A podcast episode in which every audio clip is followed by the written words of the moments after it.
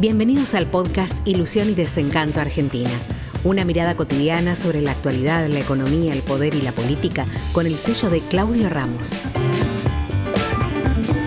A ver, cuando San Lorenzo sale campeón de la Libertadores y el bailando tenía 27 puntos de rating, Tinelli estaba en la cresta de la ola. Le ofrecían candidato a presidente, candidato a gobernador, las mujeres le regalaban los negocios.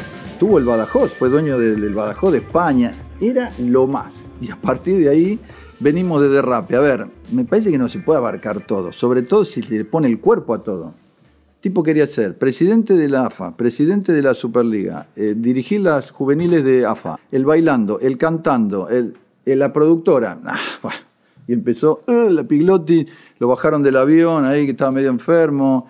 Fue a ver las instalaciones de Seiza antes de ser designado en AFA. Le dijeron, no, no, pará. Parece que derrapó totalmente. Mi esposa es de, me encanta el baile, miraba el bailando al tiempo, fíjense, a mí me gusta observar la evolución. Al tiempo, cuando empezaban a hablar, lo pasaba.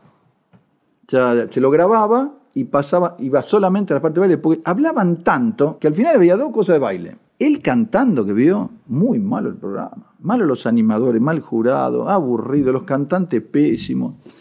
Y este mes se llenó de Botox, terminó, me parece que San Lorenzo, ¿quieren hablar de San Lorenzo? 265 millones de pesos en cheques voladores tiene. Fundido totalmente, cambió tres técnicos. Eh, no invoca una, tiene los, paraguayos malditos que son mala entraña total, que habría que devolverlo, pero es carísimo. No invoca una. Berlusconi y Trump, sí, tienen en común su afición a las mujeres, eh, que son medio mentirosos, que les ha ido muy bien de manera poco clara. Aclaro al público que yo era totalmente favorable a la reelección de Trump. Me parece que el COVID fue lo que lo, lo sacó de la cancha, porque en enero del año pasado ganaba la elección durmiendo. Lo despertaban, hey Donald, hay que ir a votar, y la ganaba sin campaña todos los indicadores le daban totalmente favorables. Yo estuve en Estados Unidos, impresionante, trabajaban los paralíticos, los ancianos, eh, venezolanos recién llegados, había 7 millones de puestos de trabajo sin cubrir. Un país de 320 millones de habitantes con un PBI colosal, una generación de riqueza colosal, no daban abasto, 30.000 inmigrantes legales por mes creo que venían, no daban abasto a cumplir los puestos de trabajo. Se sacaban los chefs un restaurante a otro, quiere usted trabajar, conoce a alguien que se quiera radicar, pero el COVID eh, lo mató en varios sentidos. No lo atendió como Bolsonaro, prefirió no, no sacrificar mucho la economía, tuvo una tonelada de muertos, creo que más de 400 mil, y se le cayó la economía igual. Entonces ahí la gente, en la vida, eh, en, la vida privada y en la pública es igual. Si a usted le va muy bien en la economía, y por ahí eructa, tira un gas, su mujer va a protestar poco. Si a usted le va mal en la economía, no se le ocurra ni oler mal, porque su mujer le da una patada en el traste que lo pone en órbita. Y la sociedad funciona igual. Como la economía era un cañonazo de expansión, le toleraban eh, los desprecios a las mujeres, los chistes burdos, los chistes sexistas cometió algunos errores, por supuesto, eh, haberle levantado el pie al carbón, haber rehabilitado el carbón, la energía recontra contaminante, me parece muy mal. Apoyar el traslado de la capital de Israel a Jerusalén, mm, eso, patear una avispero. ya, ya, viven de, muy complicada la situación, encima tres países la apoyaron, Buah. pero creo que siete de diez acertó, para mí es lo que hay que hacer, eh, recortar impuestos, bajar gastos, Escúchenme, no le han reconocido nada, discúlpenme que terminamos hablando de esto, pero no libró ninguna guerra, amigo. No libró ni una guerra, no se lo reconocen. Los grandes pacifistas demócratas, todos libraron guerra. Este tira unos misiles en Siria y nada más, al principio gobierno, nada, no hay muertos y no se lo reconoce.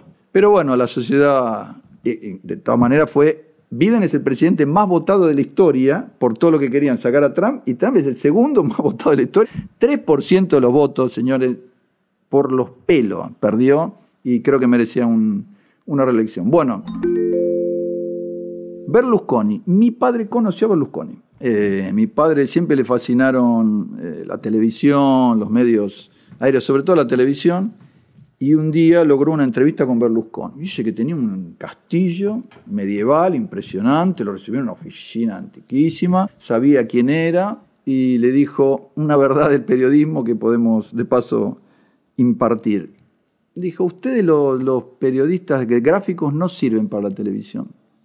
No, le dijo, Muy raro caso. Pero contado con los dedos, le puedo decir, llama de Madariaga, Roberto García, La Nata, diría Longobardi, puede ser Grondona. Dijo, no, porque ustedes no, no entienden, la, la televisión es popular, tiene que dirigirse al público Hace un diario económico financiero, y la verdad que le fue siempre mal en la televisión a mi papá. Es otra cuestión. Es lo mismo que los que hacen revistas y quieren hacer diarios. Es, es otra cuestión. Uno cree, si hago una revista exitosa, hago un diario. No, es algo totalmente distinto. Eh, y no, muchas veces le va mal. Hace tan racional el diario. Eh, y es muy exitoso de revista, porque es, es otra cosa. Es preferible poner a alguien experto en eso y usted no tendrá nada que ver, porque eh, hay leyes en periodismo no escritas, cuando cae un medio no se levanta más. Si usted quiere ahora reeditar Villiquen y Antiojito, como yo he visto, eh, eh, lo que hicieron con, crítica, que yo de entrada, y yo amo a la nata, pero me pareció un gravísimo error. No se puede revivir muertos en periodismo. Crítica terminó en los 70, ya estaba extinguido. Ponerle un diario nuevo, crítica.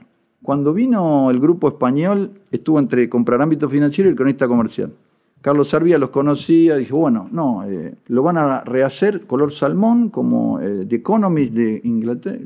Dije, Carlos, yo, aunque no, esto me, va en contra porque levantaría, le digo, decirle que no, decirle que empiece en otro diario que se llame lo que sea.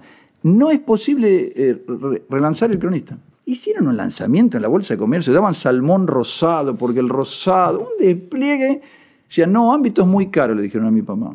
Sí, muy caro, pero no tiene deuda. Da ganancia y tiene, es el tercer diario del país. Se fueron al cronista porque era más barato. Perdieron miles de dólares por mes durante años y lo largaron. Usted trae, no sé, quiere poner la tram de director a verlo. El medio que cae en prensa, por lo menos escrita, ¿eh? lo demás no conozco, no se levanta más.